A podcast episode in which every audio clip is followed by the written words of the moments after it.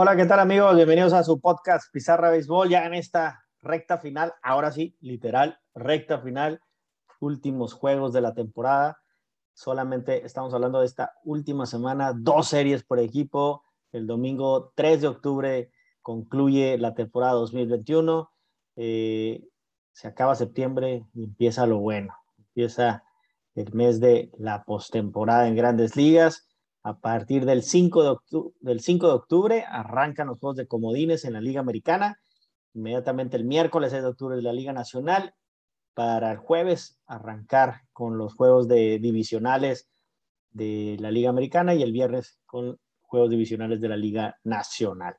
Estamos ahora sí, literalmente, en el cierre final de esta larguísima temporada de béisbol de 162 juegos. Este, estamos hablando de nuestro penúltimo episodio de la temporada de béisbol 2021. Terminaremos la siguiente, la siguiente semana ya viendo los escenarios para ya el escenario y, la, foto de cómo quedarían eh, las series de playoff. Pero bueno, vamos a arrancar ahorita. ¿Cómo vamos? Vamos a, vamos a ver principalmente quiénes son los equipos que todavía están contendiendo, quiénes equipos ya quedaron eliminados. Eh, eh, pero bueno, quisiera yo arrancar con el tema de los Cardenales de San Luis. ¡Wow! Esos Cardenales de San Luis no me sorprende porque yo sé que cada, cada año es lo mismo. Siempre cierran la temporada lo mejor que pueden. Siempre es increíblemente.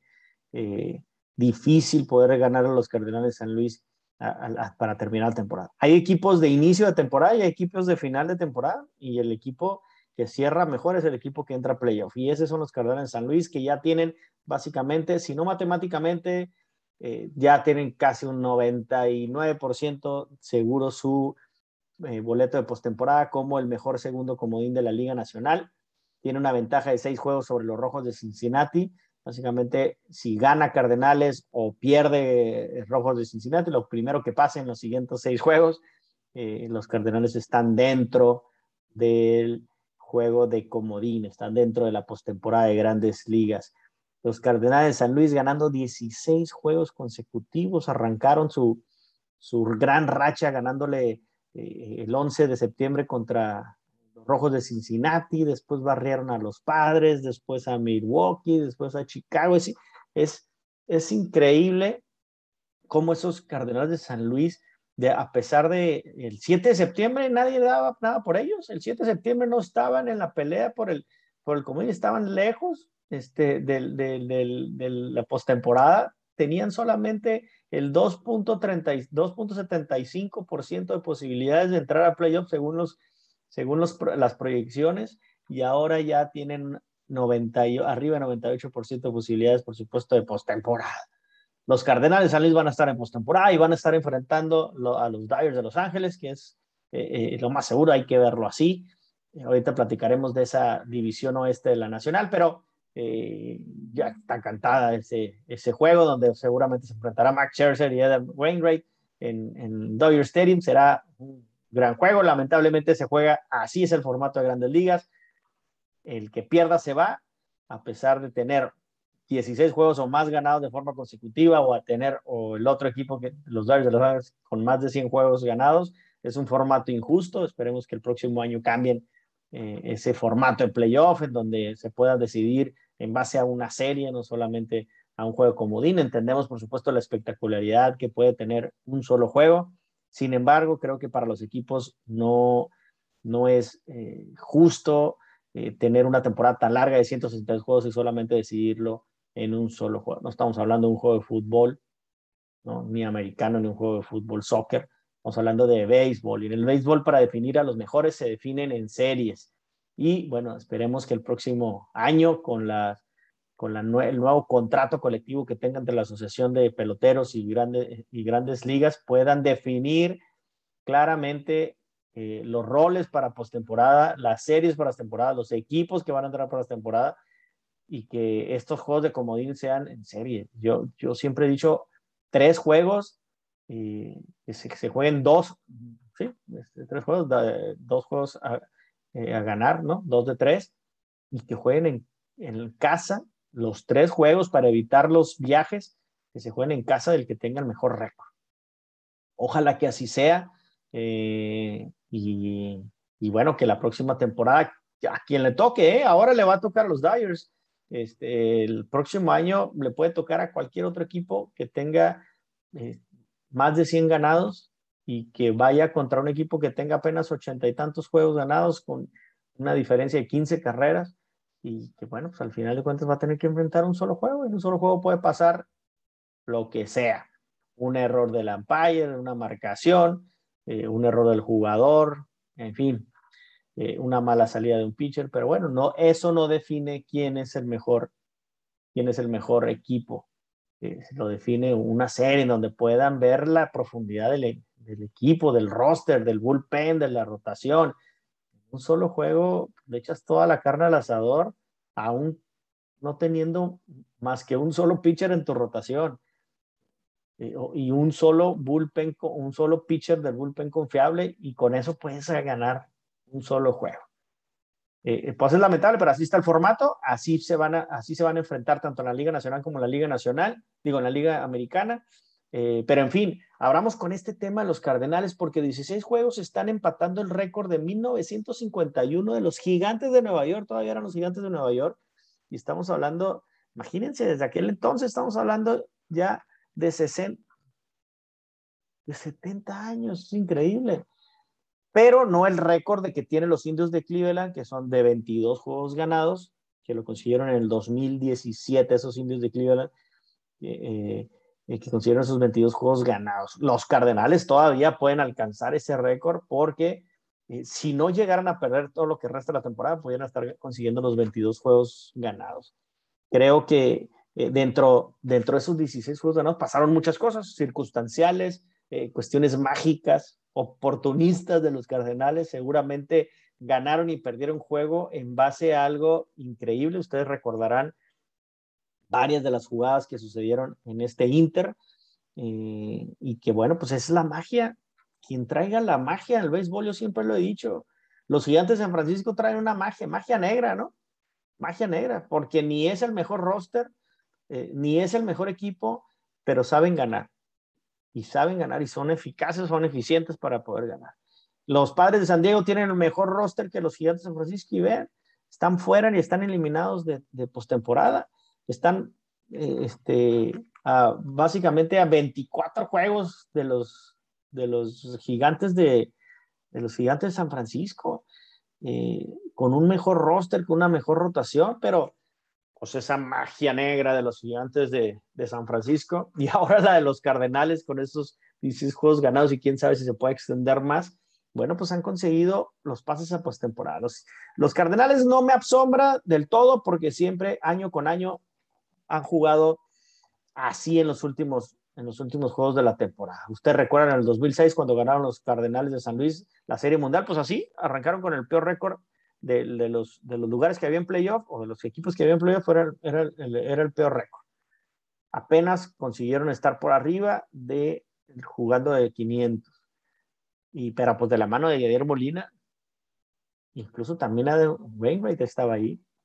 Entonces es un equipo muy difícil porque eh, eh, no solamente Molina, que yo creo que Molina es el, artífice principal para que los Cardenales estén con, entrando a postemporada y es el, jugador más clave que me pueden decir Arenado, me pueden decir eh, Tyler O'Neill, me pueden decir Goldsmith, quien sea, pero creo que Molina y por supuesto Wainwright es, el, es el cerebro de este equipo. Sin ellos, sin ellos, pero sobre todo sin Molina, este equipo no iba a tener este cierre espectacular de, temporada que los está llevando a, ganar un lugar en el comodín. Dentro de esos 13, dentro de 16 juegos ganados, Tyler O'Neill ha conectado 13 cuadrangulares, 13 cuadrangulares. le han ganado a, grandes equipos como los cerveceros de Milwaukee. Yo creo que la serie contra los padres es cuando los padres de plano ahí ya les dieron el, el balazo en la 100 y, ¿no? O el último clavo en el, en el ataúd a los padres de San Diego. Y por cierto, los padres de San Diego hay que hablar también de ellos porque ¿cómo es posible que un equipo con ese roster puede quedar fuera de temporada? fuera del playoff. Las expectativas de los padres eran tan grandes que, que, que, sus aficionados se sentían en la Serie Mundial, por lo menos en postemporada. Y la expectativa de esos, eh, de esos aficionados, los padres, eh, pues, lamentablemente es triste también, porque, pues porque, bueno, luego a veces siento que juegan con los sentimientos de los aficionados de los padres. Y esa, y esa mesa directiva o esa gerencia general, eh, híjoles, hace todo por mantener la esperanza de los aficionados de los padres. El Keep the Faith es el mejor eslogan que puede haber en el béisbol, mantener la esperanza. Y así van a estar el próximo año, ¿no? Manteniendo esa, esa esperanza. Pero no los culpo, no es culpa de ellos. Aunque bueno, en parte pudiera decir que también creo que luego pecan de, de, de, de generarse grandes expectativas, de sentirse eh, campeones o mejores que otros antes de que arranque una temporada o cuando van iniciando la temporada. Típico que en abril, pues sí, ¿no? Tiene todas las posibilidades. Eh, pero es un tema que deberíamos estar platicando después, cuáles, son, cuáles fueron los factores que los padres de San Diego hayan tenido esta mediocre y, pues, básicamente eh, un fracaso en esta temporada. Yo creo que es AJ Preller. AJ Preller creo que es el, el artífice que que trajo a Jay Stingler, es el que realizó los cambios, es el que vació las granjas. Imagínense, los padres de San Diego estaban en, tenían apenas hace un año, era el segundo equipo con mejor granja o mejores prospectos en todas las grandes ligas. Hoy es la número 18. Eh, vaciaron, vaciaron por supuesto las granjas, eh, hicieron muchísimos cambios. Eh, se trajo un, manager este, novato. no funcionaron muchos de esos cambios. Creo que la química en el equipo es algo fundamental y esa química al final se perdió, perdieron el rumbo, el manager no supo tener el control sobre, sobre esos egos, sobre todo Machado, Tatís, eh, Tommy Pham, en fin, esos jugadores que luego pudieran complicarse la vida dentro de un clubhouse, ¿no? Eh, creo que mucho jugador latino con poca humildad y mucha eh, fanfarronería, arrogancia. Creo que esa parte eh, no ayudó. Los padres eran la cara del MLB, ¿no? Fueron toda la temporada la cara del MLB. Los, eh, la MLB no paraba de hablar los padres y bueno, pues fue una, una, una gran decepción de este equipo que hay que ver cuáles son los puntos, ahora sí ya puntos finos y que pudieran, o cuál, yo quisiera preguntarle a los aficionados, los padres, ¿cómo justifican esta temporada? ¿Cuál fue el error? ¿Cuál fue y no me digan las lesiones porque las lesiones las tuvieron todos los equipos, incluyendo los Dyers, por ejemplo.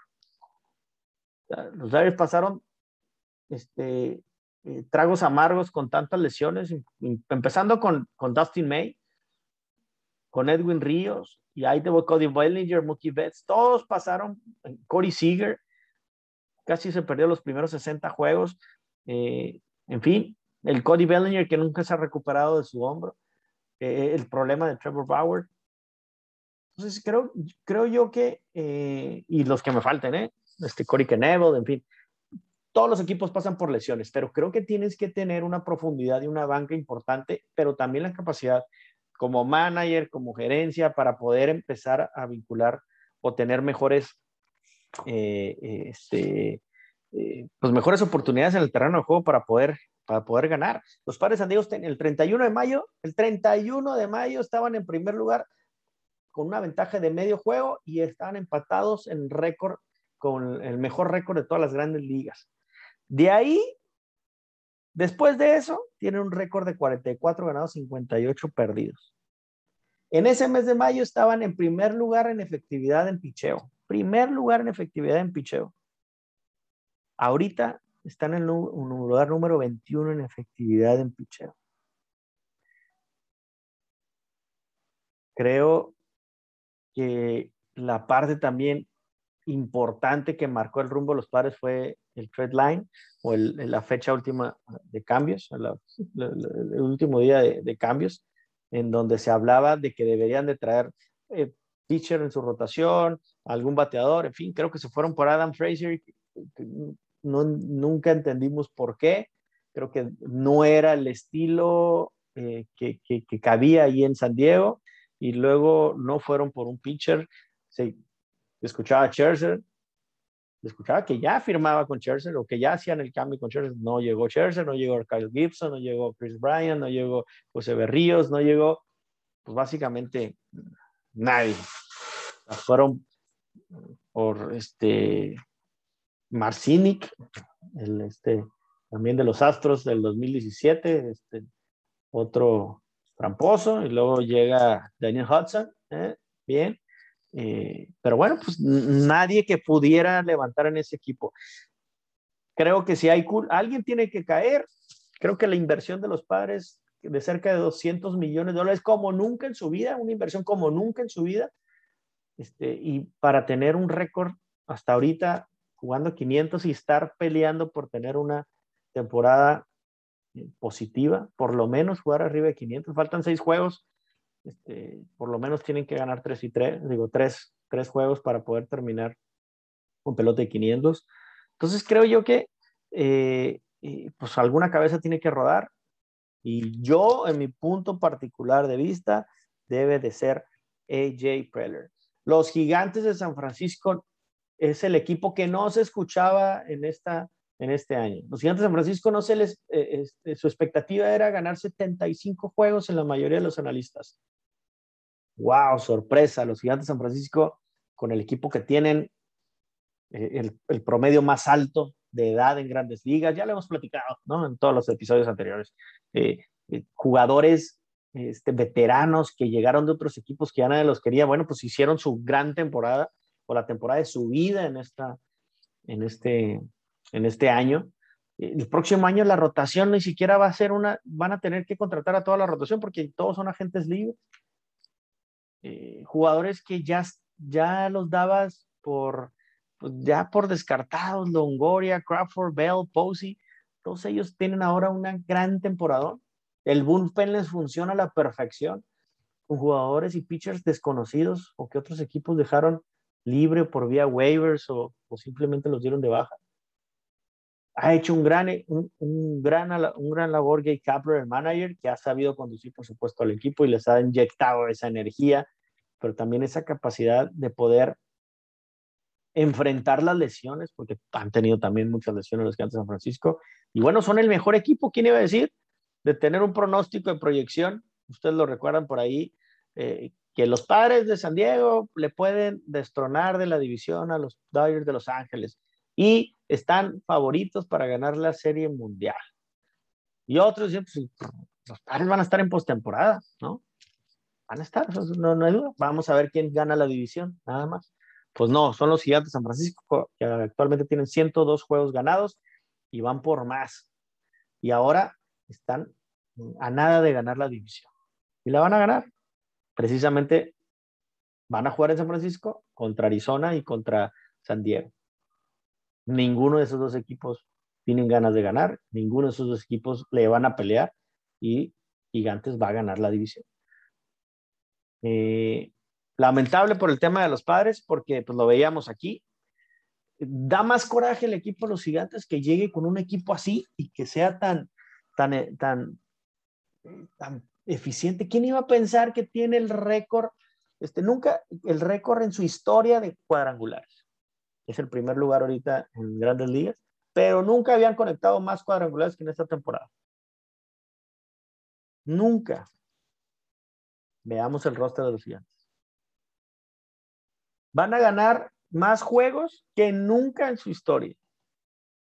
Ni cuando ganaron la Serie Mundial en el 2010, en el 2012, en el 2014. Van a ganar una división cuando el equipo de los Dodgers, su principal rival o su peor rival, tiene, ciento, este, tiene más de 100 juegos ganados. Es increíble la magia, esto que hablaba ahorita los Cardenales, la magia que tienen los gigantes. Esos equipos son los que ganan, son las magias de los campeones. Y, y, los padres de, y los padres de San Diego que deberían estar ahí, pues no están. Entonces yo, a mí, si yo fuera este, eh, fan de los padres, yo estaría enojado, estaría encabronado, porque no puede ser que cuando tienes la máxima oportunidad de poder vencer a los Dodgers y poder por lo menos llegar a postemporada, si no lo hubieras ganado la división a los Dodgers, por lo menos llegar a postemporada, ni siquiera estás en postemporada, estás eliminado. Creo que es un gran fracaso eh, de toda, desde arriba hacia abajo.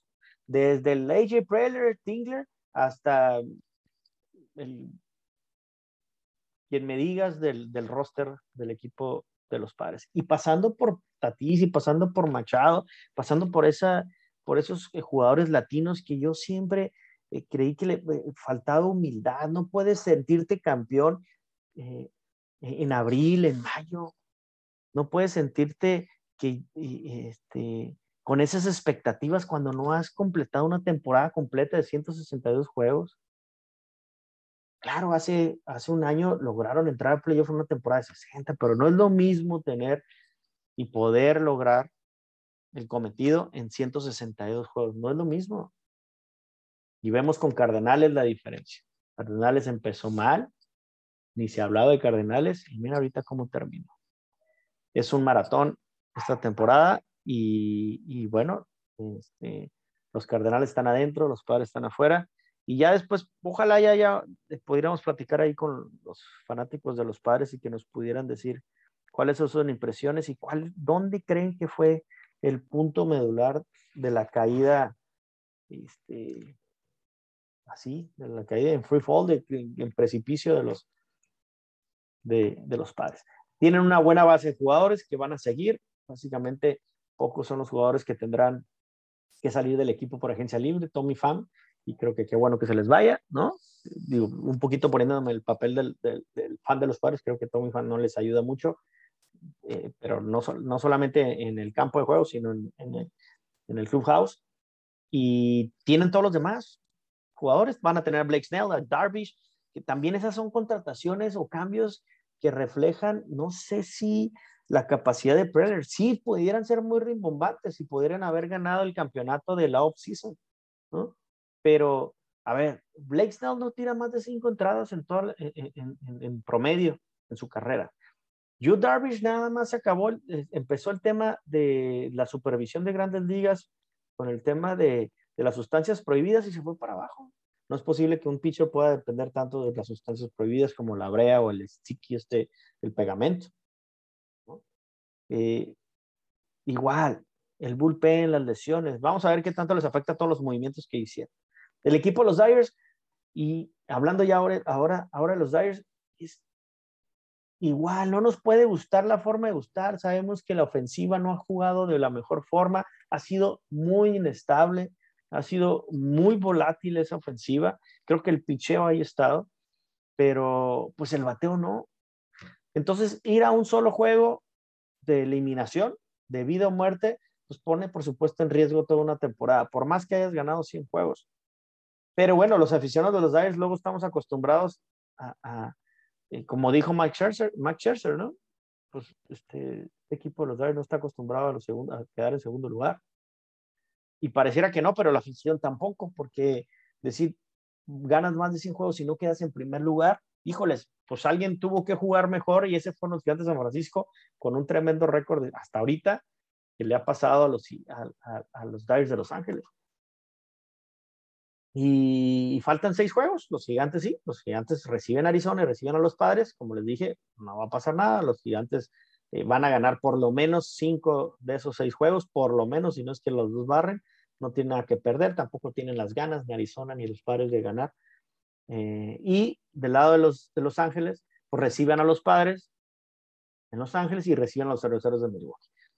Los padres, a pesar de que ya no tienen nada que perder, seguramente contra los Aires, este, eh, le sacarán este, uno o dos juegos y, con los cerveceros de Milwaukee lo mismo. Entonces, creo que ya está definido la Liga Nacional básicamente con los equipos que entran a playoff.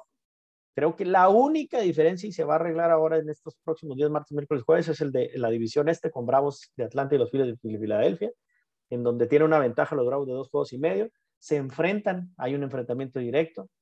Este, creo que ahí pudiera, hubiera sido un enfrentamiento directo en esta última semana Gigantes Dyers, ¿no? Pero no va a pasar, entonces pues así van a quedar las cosas. Los Gigantes se convertirán en campeones de esa división.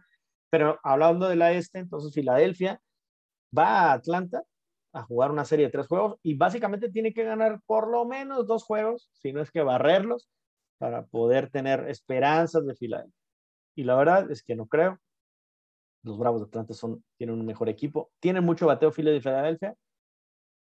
Creo que Bryce Harper ha cargado con ese equipo, que por cierto le puede estar haciendo, sombra a Fernando Tatis en el, con el eh, MVP, ¿no? con el jugador más valioso del año. Embargo, creo que Tatis puede ganarlo, pero si lograra Harper meter a su equipo a playoff, pues yo creo que eh, pudieran estar cambiando ahí los escenarios en las votaciones para el jugador más, más valioso. Esa es la única definición. Atlanta o Filadelfia, uno de esos dos va a quedar fuera. Ya hay, ya hay tres equipos adentro. Dodgers, Cerveceros, que se acaba de coronar, los Cerveceros de Milwaukee con una excelente temporada. Creo que los Cerveceros tienen un gran equipo para unas series este, cortas de, de cinco o de siete juegos. Creo que tiene el equipo mejor preparado para, esta, para estos juegos de playoff. Y yo sí veo Cerveceros quien, vaya a enfrentar, porque Cerveceros va a enfrentar a ya sea Filadelfia o los Bravos de Atlanta. Muchas posibilidades, por supuesto, de llegar a la serie de campeonato. Eh, y llegando a la serie de campeonato, los cerveceros de Milwaukee, cuidado porque pueden estar en la serie, en la serie mundial. Mientras tanto, bueno, pues eh, ganando la división los Gigantes de San Francisco, el enfrentamiento sería los Cardenales y los Dodgers de Los Ángeles. Bueno, eso ya platicaríamos en el siguiente episodio, pero bueno, e, ese es, ese es el panorama de la Liga, de la Liga, de la Liga Nacional. Otro que quedó también o defraudó en esta temporada, aparte del fracaso de los padres de San Diego, son los Mets de Nueva York. Los Mets de Nueva York, pero aquí también pudieras jugar un poquito, decir, bueno, los Mets de Nueva York tienen mucha lana, siempre la han tenido, están en, un, en una plaza grandísima en Nueva York. Los padres de San Diego casi gastan 200 millones de dólares y pierden sus granjas por nada, por nada. También hay que decirlo, los padres van a seguir compitiendo los próximos años porque tienen una base importante con Machado y Tatís, eh, este, que están, están en, el equipo con contratos este, multianuales, ¿no? Pero tienen otro, Jake Cronenworth y también Joe Musgrove, en fin, eh, seguirá Drew Darvish, seguirá Snell, vendrá Clevinger, en fin, tienen una base todavía que los puede seguir manteniendo en los próximos años compitiendo. Eh, digo, este año pensábamos que iban a competir, compitieron los primeros meses nada más, eh, los otros años deberían estar compitiendo, pero bueno, no sé qué ajustes vayan a hacer ahí los padres, seguramente tendrán que hacer muchos ajustes para poder este, pasar. El, el, el, año que tengan menos expectativas, los padres seguramente es el equipo, es el, es el año que llegarán a, a playoff.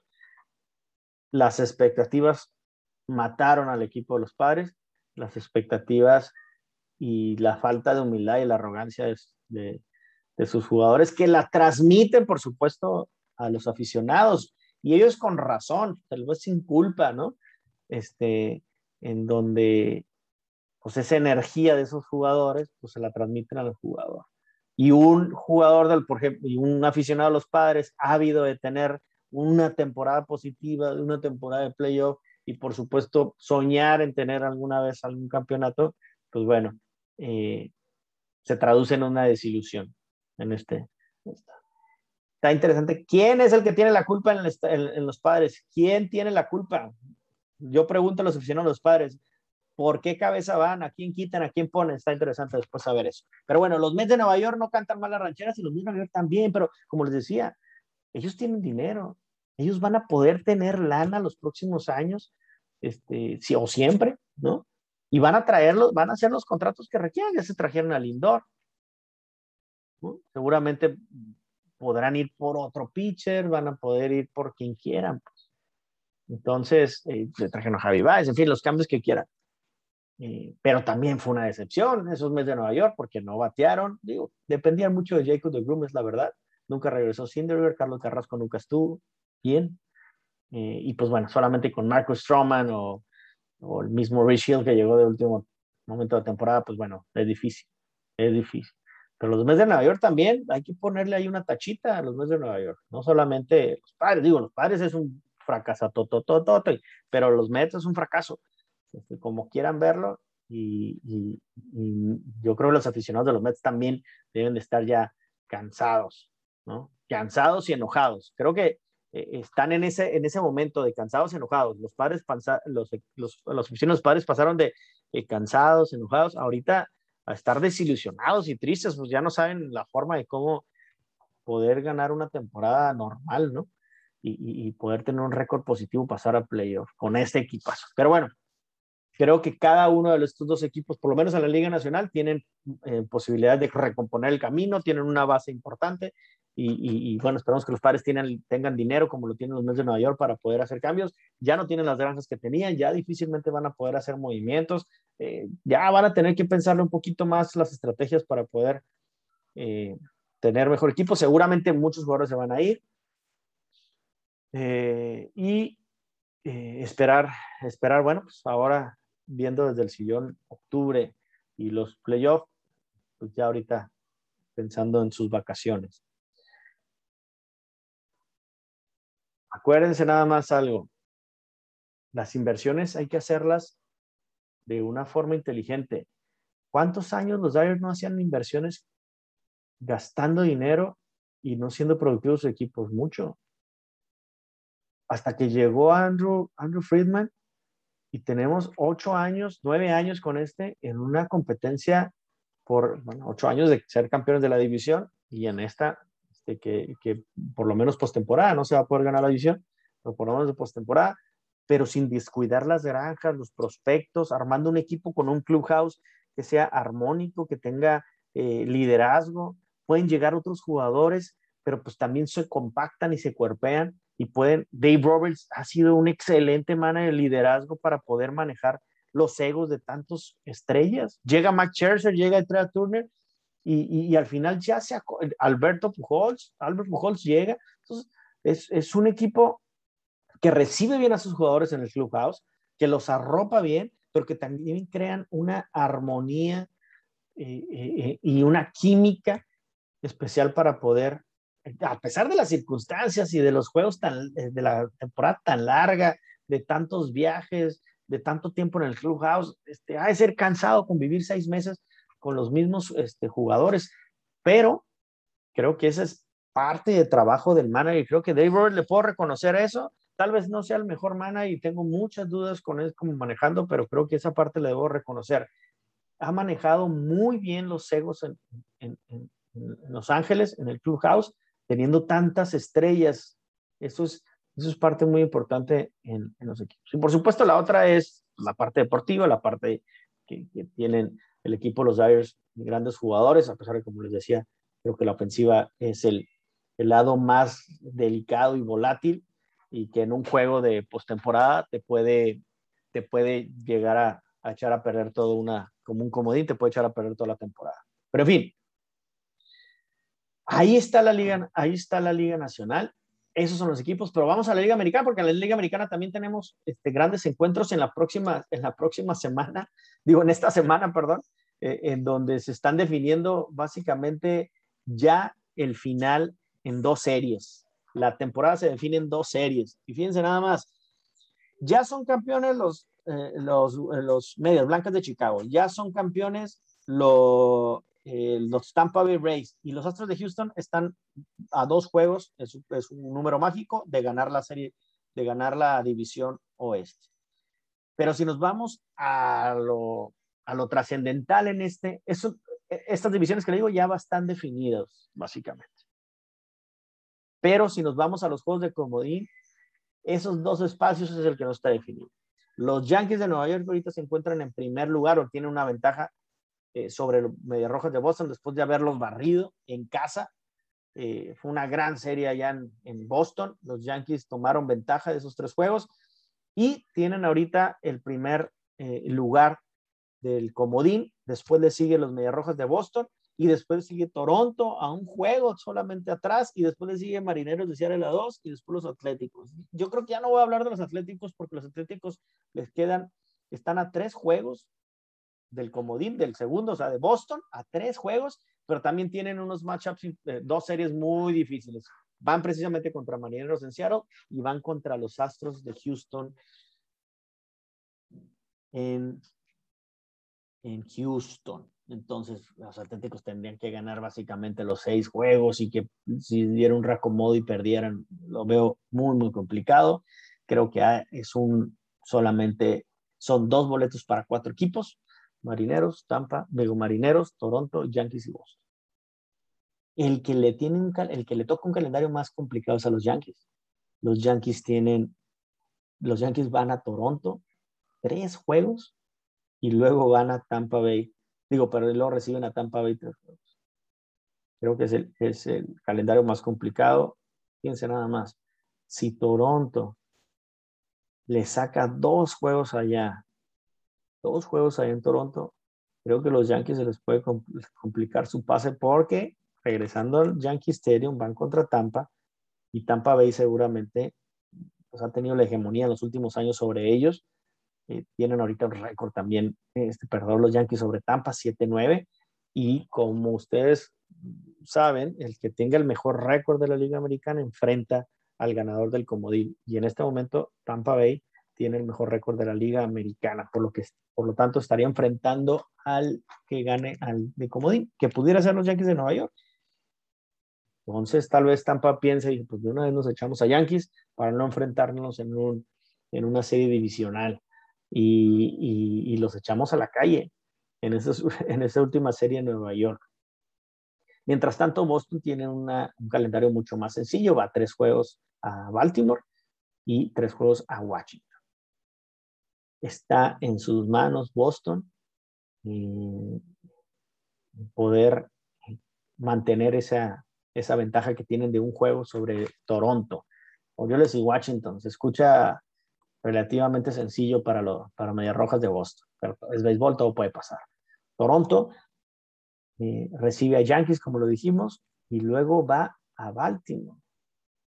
Entonces, si, ya, si Boston, si, Toronto le saca la serie ya a los Yankees, pues va a tener que ir a, va a tener que eh, recibir a los a Orioles y ganarles la serie.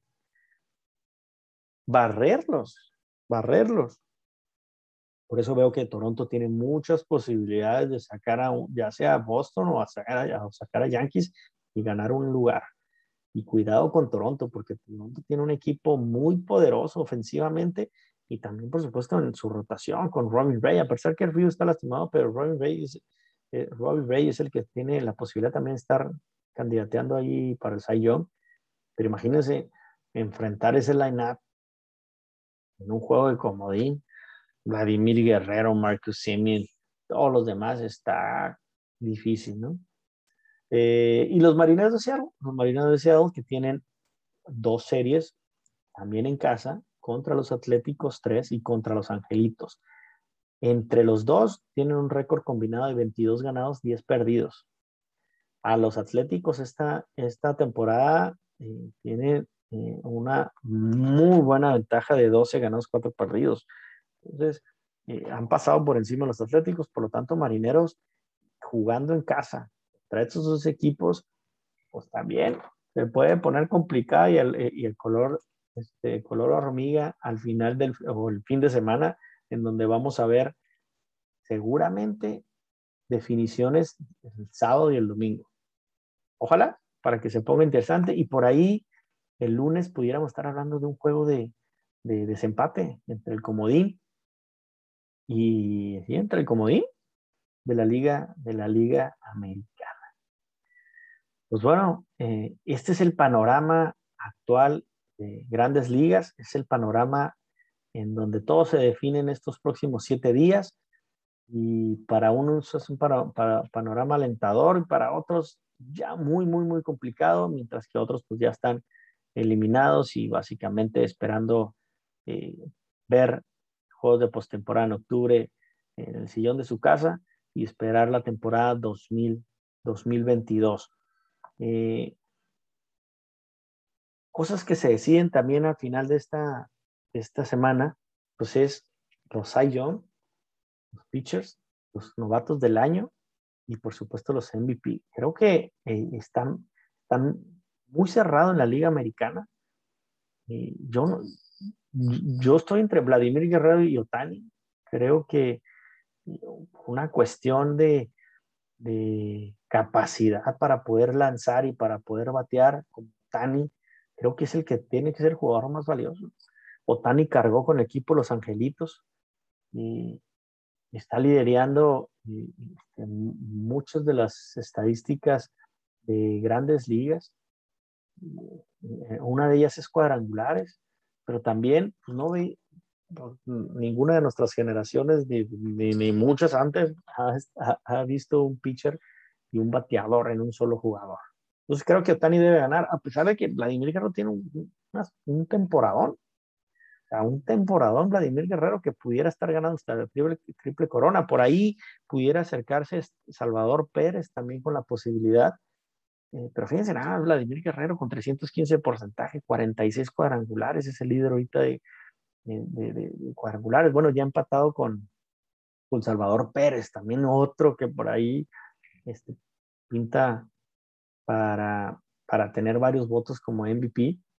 Eh, pero, pues bueno, eh, no, yo veo que va a estar entre Otani, entre Otani y este, y perdón, entre, sí, entre Otani y Vladimir Guerrero. Salvador Pérez va a tener muchos votos porque ya es el, es el catcher que tiene más cuadrangulares, rebasando a Johnny Bench, un gran, gran, gran, gran catcher, de apenas de 31 años, todavía le quedan buenos años a Salvador Pérez para poder estar haciendo historia. Y de la Liga Nacional, creo que eh, se hablaba muy claro y que Fernando Tatís pudiera ser el, candidato al, jugador más valioso. Sin embargo, pues no quitemos ahí de vista a Juan Soto y a Bryce Harper. Creo que son dos jugadores que también van a tener muchos votos. No sé si para ganarle a Fernando Tatís, no lo sé, pero sí creo que Juan Soto es increíble. Juan Soto se habla de que va a poder tener un contrato de 15 años y 500 millones de dólares. Juan Soto está bateando para 322 de porcentaje, 29 cuadrangulares, 92 carras producidas en apenas eh, este, 146 juegos jugados. Y Bryce Harper tiene 313 de, porcentaje, 34 cuadrangulares y 82 carras producidas mientras que Tatis tiene 284, es el que tiene mejor, digo, el menor eh, porcentaje de bateo de esos tres, tiene 95 carreras producidas y 41 cuadrangulares. Pero aparte, Tatis también tiene 25 eh, robos de base que también cuentan. Tatis creo que lo que le pudiera afectar nada más es el tema del, de, su, de, su, guante, eh, la cantidad de errores, que es el que tiene más errores en, en su posición eh, incluso eh, en grandes ligas. Entonces, eh, pues bueno, vamos de todas las grandes ligas, el que tiene más errores. Entonces, vamos, vamos a ver seguramente una, una, ya una competencia cerrada por el candidato al más valioso. Pero bueno, todavía falta estos seis días, seguramente varios de estos se pueden destapar y hacer la diferencia. Y, la próxima semana ya estaremos platicando ya de números finales y estadísticas finales para ver quién pudiera lograr esos premios. Por lo tanto, pues a ver estas últimas dos series del año, a aquellos que nos, que nos gusta el béisbol y que estamos esperando la postemporada, pues bueno, cerrar, cerrar una, un año de 162 juegos este, y esperando que por supuesto tu equipo pueda pasar a postemporada. Es lo mejor, pero sin embargo, aquellos equipos que no pudieron pasar a playoff seguramente también podrán disfrutar de una muy buena postemporada y esperemos que sean unos excelentes playoffs para esperar quién pudiera ser el próximo campeón de, de grandes ligas en este 2021. Nos vemos en el, siguiente episodio en donde platicaremos seguramente ya los escenarios y el panorama la foto final de cómo quedaron eh, distribuidos las series o los campeones de divisiones y, el, por supuesto, los comodines de esta última gran semana este, o carrera final por conseguir un boleto en postemporada. Muchas gracias. Aquí, hasta aquí lo dejo y nos vemos en el siguiente capítulo, en el siguiente episodio. Gracias, hasta luego. Nos vemos.